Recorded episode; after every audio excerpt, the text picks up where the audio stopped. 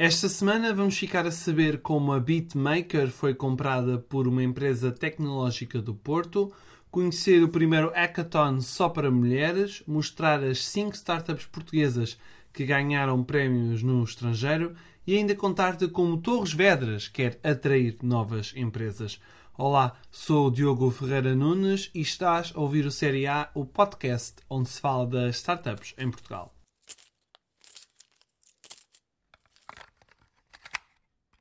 É um exit à moda do Porto. A tecnológica portuguesa IT Sector comprou a startup de engenharia de software e design Beatmaker.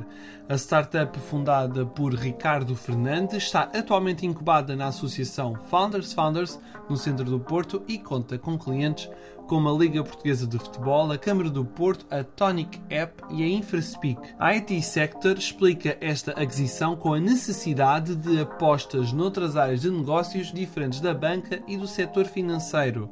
Além do mercado português, a empresa portuguesa quer aproveitar a aquisição da Bitmaker para expandir a atividade internacional, concretamente em mercados como Reino Unido, Alemanha, Suíça, Polónia, Angola, Moçambique, Quênia e Canadá. Apesar de ter sido comprada, a marca Beatmaker vai continuar no mercado e vai manter o escritório na associação Founders Founders e até continuará a ser liderada por Ricardo Fernandes, em conjunto com Renato Oliveira e Jorge Ferreira da IT Sector, que passam a ser administradores da Beatmaker.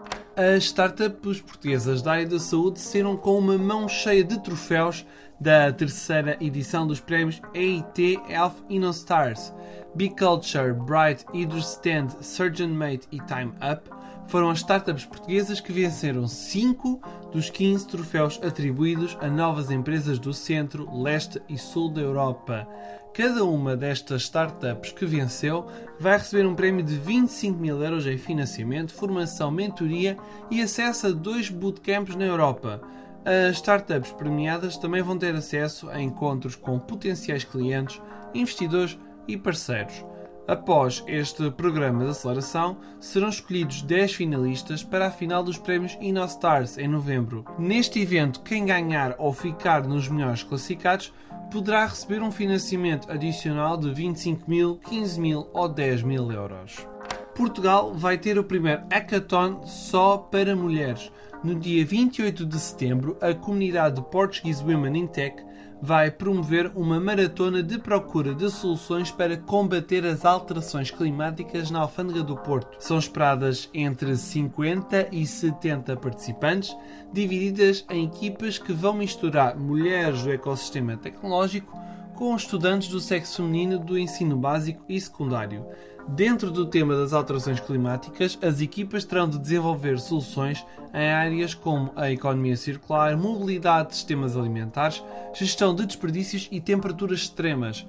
Cada equipa vai ter entre 2 e 4 membros. O quinto elemento será uma estudante do ensino básico e secundário. As inscrições para este hackathon podem ser feitas até dia 21 de setembro na página da Portuguese Women in Tech. A melhor equipa deste hackathon vai receber um prémio de 1500 euros e todas as equipas criadas neste hackathon também poderão participar no bootcamp Egg for Good Gulbenkian, que vai decorrer no dia 19 de outubro no Porto Innovation Hub, em pleno centro do Porto. E já lá vai o tempo em que Torres Vedras apenas era conhecida pelas pedaladas de Joaquim Agostinho ou pela Praia de Santa Cruz. Agora é a vez das startups quererem dar nas vistas neste município do Oeste, através da agência Investir Torres Vedras. Os benefícios fiscais à instalação de novas empresas, a proximidade a Lisboa, a meia hora e o acesso a maiores fundos comunitários são alguns dos trunfos para atrair a inovação para este Conselho. Atualmente existem 6 empresas em incubação física em Torres Vedras e outras 21 em incubação virtual.